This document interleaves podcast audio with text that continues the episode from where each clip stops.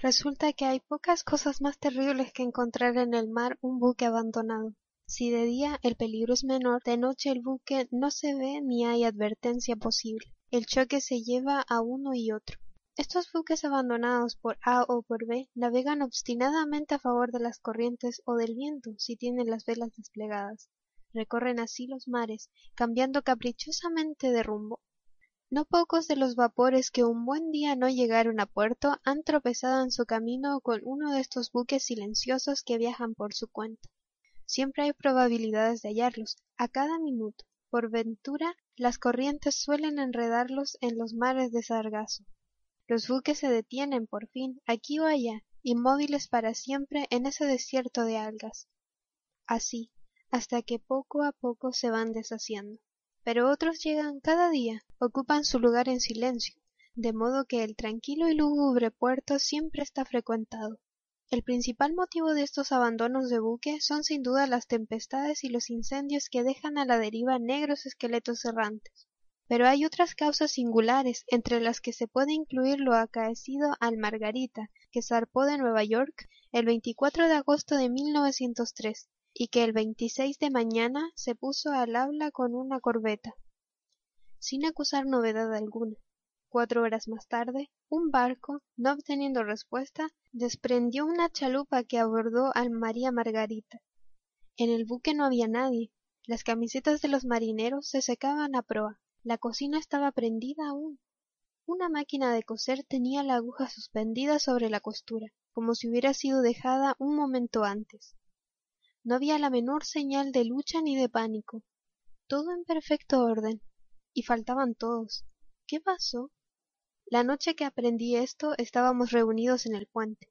Íbamos a Europa, y el capitán nos contaba su historia marina, perfectamente cierta, por otro lado. La concurrencia femenina, ganada por la sugestión del oleaje susurrante, hoy estremecida. Las chicas nerviosas prestaban sin querer inquieto oído a la ronca voz de los marineros en proa, una señora muy joven y recién casada se atrevió. ¿No serán anguilas? El capitán se sonrió bondadosamente. ¿Qué, señora? ¿Anguilas que se lleven a la tripulación? Todos se rieron, y la joven hizo lo mismo, un poco cortado. Felizmente un pasajero sabía algo de eso. Lo miramos curiosamente. Durante el viaje había sido un excelente compañero, admirando por su cuenta y riesgo, y hablando poco. Ah, si nos contara, señor, suplicó la joven de las anguilas. No tengo inconveniente, asintió el discreto individuo. En dos palabras. En los mares del norte, como el María Margarita del capitán, encontramos una vez un barco a vela. Nuestro rumbo, viajábamos también a vela, nos llevó casi a su lado. El singular aire de abandono que no engaña en un buque llamó nuestra atención, y disminuimos la marcha observándolo. Al fin desprendimos una chalupa. A bordo no se halló a nadie, y todo estaba también en perfecto orden. Pero la última anotación del diario databa de cuatro días atrás, de modo que no sentimos mayor impresión. Aún nos reímos un poco de las famosas desapariciones súbitas. Ocho de nuestros hombres quedaron a bordo para el gobierno del nuevo buque. Viajaríamos en conserva. Al anochecer, aquel nos tomó un poco de camino. Al día siguiente lo alcanzamos. Pero no vimos a nadie sobre el puente desprendióse de nuevo la chalupa, y los que fueron recorriendo en vano el buque todos habían desaparecido. Ni un objeto fuera de lugar. El mar estaba absolutamente terso en toda su extensión. En la cocina hervía aún una olla con papas. Como ustedes comprenderán, el terror supersticioso de nuestra gente llegó a su colmo. A la larga, seis se animaron a llenar el vacío, y yo fui con ellos, Apenas a bordo, mis nuevos compañeros se decidieron a beber para desterrar toda preocupación. Estaban sentados en rueda, y a la hora la mayoría cantaba ya.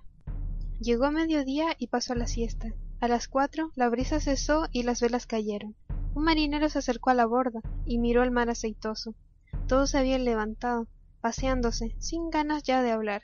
Uno se sentó en un cabo arrollado y se sacó la camiseta para remendarlo. Cosió un rato en silencio, de pronto se levantó y lanzó un largo silbido. Sus compañeros se volvieron. Él los miró vagamente, sorprendido también, y se sentó de nuevo. Un momento después dejó la camiseta en el rollo, avanzó a la borda y se tiró al agua.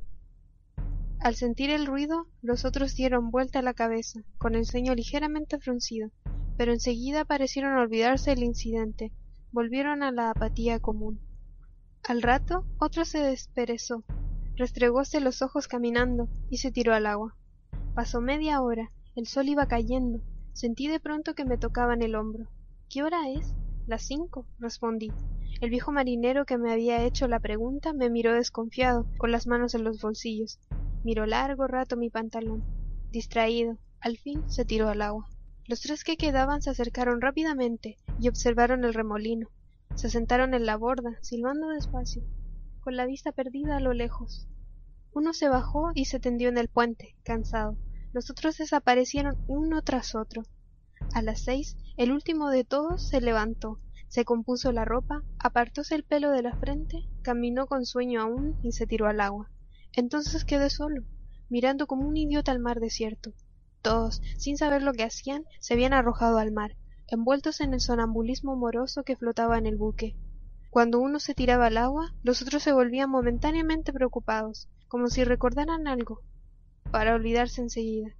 Así habían desaparecido todos, y supongo que lo mismo los del día anterior y los otros, y los de los demás buques. Eso es todo.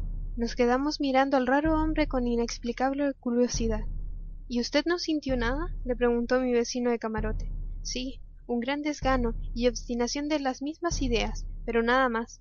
No sé por qué no sentí nada más. Presumo que el motivo es este. En vez de agotarme en una defensa angustiosa y a toda costa contra lo que sentía, como deben de haber hecho todos, y aun los marineros sin darse cuenta, acepté sencillamente esa muerte hipnótica, como si estuviese anulado ya. Algo muy semejante ha pasado sin duda a los centinelas de aquella guardia célebre, que noche a noche se ahorcaban. Como el comentario era bastante complicado, nadie respondió. Poco después, el narrador se retiraba a su camarote. El capitán lo siguió un rato de reojo. Farsante, murmuró. Al contrario, dijo un pasajero enfermo que iba a morir a su tierra. Si fuera farsante, no habría dejado de pensar en eso y se hubiera tirado también al agua.